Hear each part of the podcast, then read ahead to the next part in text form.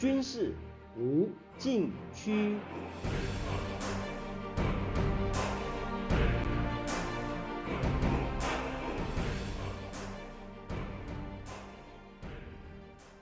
听众朋友们，大家好，您现在收听的是自由亚洲电台的军事无禁区栏目，我是栏目的主持人齐乐意。中共二十大十月十六日在北京召开，习近平向大会作报告。大会的主题是高举中国特色社会主义伟大旗帜，为全面建设社会主义现代化国家而团结奋斗。后一句话是面向二零三五年，使中国基本实现社会主义现代化。难道这是习近平想要长期掌权的伏笔？二零三五年，习近平八十二岁，相较于毛泽东临死前八十三岁还在掌权，邓小平活到九十三岁，仍是中国最高领导人。因此，对练权的习近平来说，年龄根本不是问题。二十大报告有十五个部分，全文七十二页，整份报告格外突出安全问题，和历届大会明显不同。据路透社统计。安全这个词出现八十九次，明显超过五年前十九大报告中的五十五次。中共面对的安全问题无所不包，从政治、经济、军事、科技、文化、社会到意识形态，还有重大基础设施、金融、网络、数据、生物资源和太空与海洋，以及粮食、能源、重要产业链、供应链。及海外安全，这种对安全形势的判断前所未有，仿佛中国如临大敌。一些分析指出，越突出安全问题，越显得巩固领导核心与集权的必要。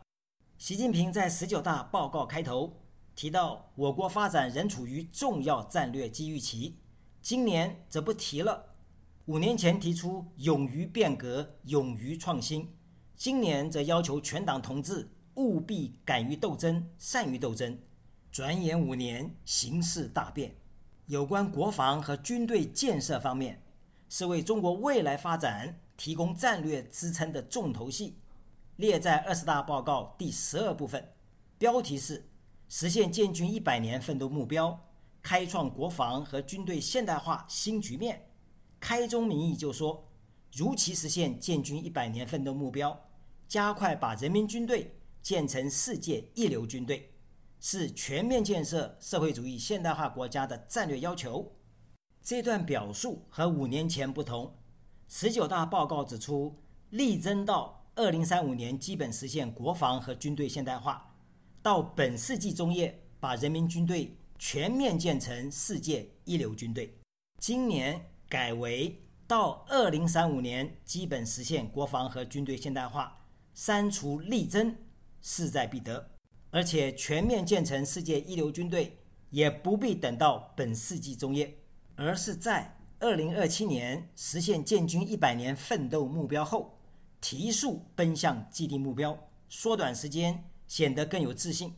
也许习近平想在八十二岁看到解放军成为世界一流军队的若干身影。不过，建军一百年奋斗目标的方向和指标是什么？二十大报告并没有说明。估计解放军内部有完整的二零二七年现代化指标体系框架，从分类指标，比如作战能力、军队建设水平，到持续发展能力，再到分类指标中的各级指标，都有相应规范。也有分析认为，解放军正在建构新型军事训练体系。推进全军清单式训练大纲试点工作，探索制定新大纲师训指导法，为新型训练模式提供样板和示范。因此，解放军2027年要完成符合新时代要求下的现代化指标体系框架及其内容，并不容易。也许，实现建军一百年奋斗目标，是经由一次重大演训，验收军改。全面施行十二年后的成果，作为二零三五年基本实现国防和军队现代化的依据与准备。从全面施行军改到基本实现现代化，前后二十年，这个时间跨度也比较能看出军改成效。由此，本栏目一直不认为二零二七年和习近平武统台湾有关，但不排除解放军有重大演训，以展示其具备武统台湾和拒止美国介入的能力。下面休息一下，马上回来。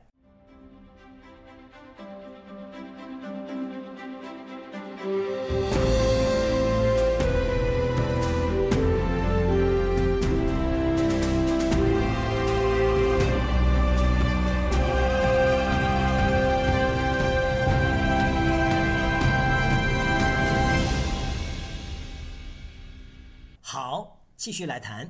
军事战略方针是筹划和指导军事力量建设和运用的纲领。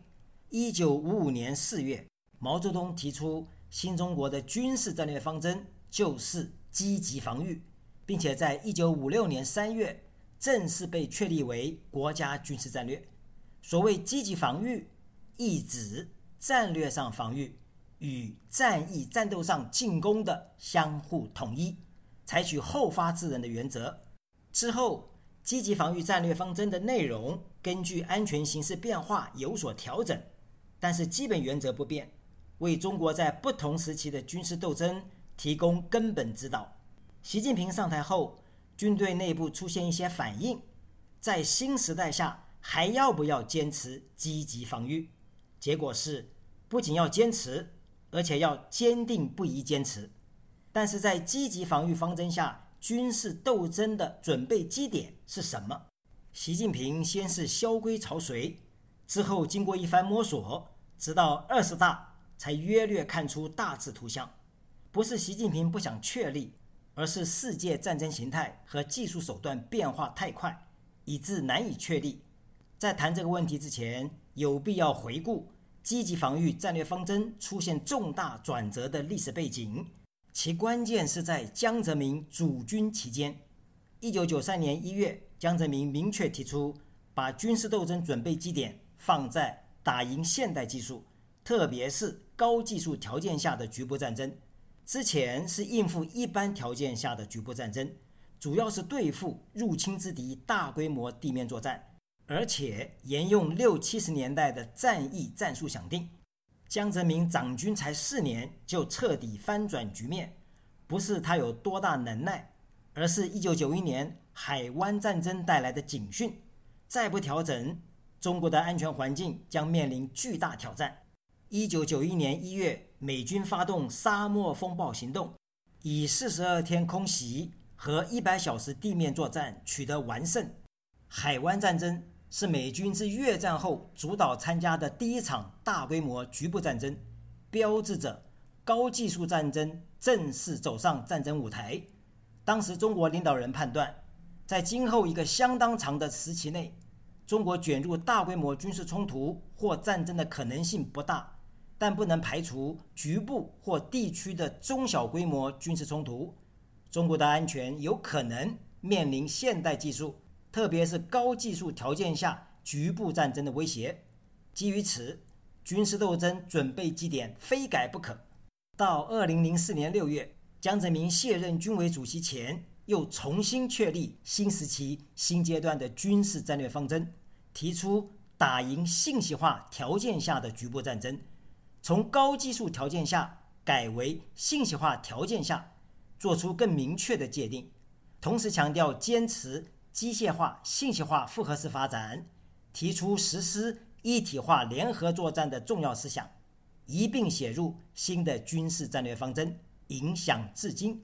这次调整是基于美军2003年3月在伊拉克战争，又称第二次海湾战争中的惊人战绩，主要战斗26天结束，一举铲除萨达姆政权，可以说。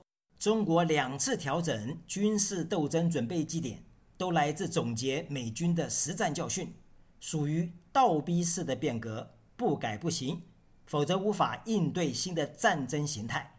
下面休息一下，马上回来。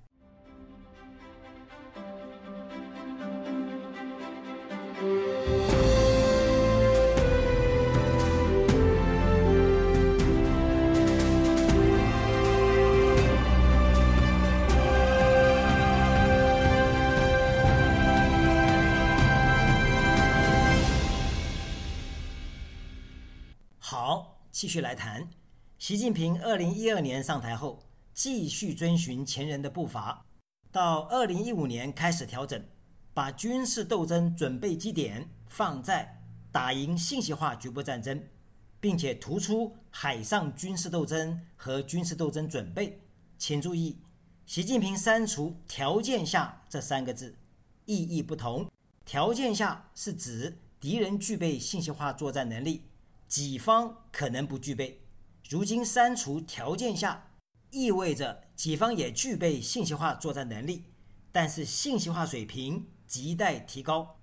到二零一九年公布新时代的中国国防白皮书，提出新时代军事战略方针，没有提军事斗争准备基点，而是强调。积极适应现代战争新形态，而这种战争形态加速向信息化战争演变，同时智能化战争出现端倪，武器装备远程精确化、智能化、隐身化、无人化的趋势更加明显，而且中国军事安全面临技术突袭和技术代差被拉大的风险，因此。中国不仅要推动机械化、信息化融合发展，更要加快军事智能化发展，智能化成为关键的发展方向。中共十九大报告确立解放军新的职能任务是有效塑造态势、管控危机、遏制战争、打赢战争，没有提军事斗争准备基点要打什么样的战争，或说未来的战争性质是什么。二零一九年新时代的中国国防白皮书也没有说明，可能是在探索阶段。如今二十大报告终于出现一个基本方向，就是灵活开展军事斗争，塑造安全态势，扼控危机冲突，打赢局部战争。而战争的性质是信息化、智能化战争。习近平没有说打赢信息化、智能化局部战争，而是强调研究掌握。信息化、智能化战争特点规律，发展人民战争战略战术，打造强大的战略威慑力量体系，加快无人智能作战力量发展。由此看出，习近平把军事斗争准备基点放在打赢信息化、智能化局部战争，但是目前做不到，仍处于研究掌握这种战争的特点规律。同时加快无人智能作战力量发展，比加快军事智能化发展更为具体。这会不会是基于俄乌战争的教训所做出的总结？外界无从得知。但是有理由相信，俄乌战争是继海湾战争后，标志着一个新时代战争的来临。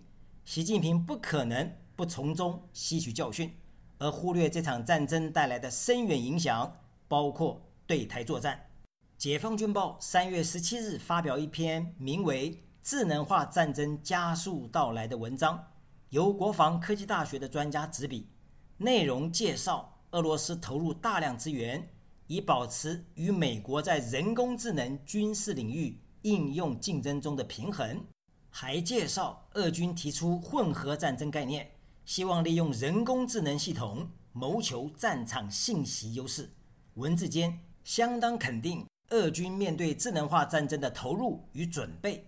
习近平曾多次高度评价俄军在叙利亚作战的表现，认为俄军的战场探知全面，目标确定准确，实施进攻快捷，远程投送有力，战略指挥能力相当高。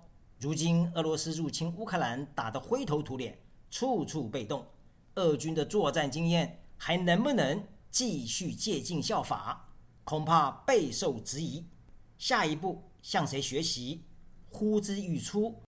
听众朋友们，您现在收听的是自由亚洲电台的军事无禁区栏目，我是栏目的主持人齐乐毅。谢谢大家收听，下次再会。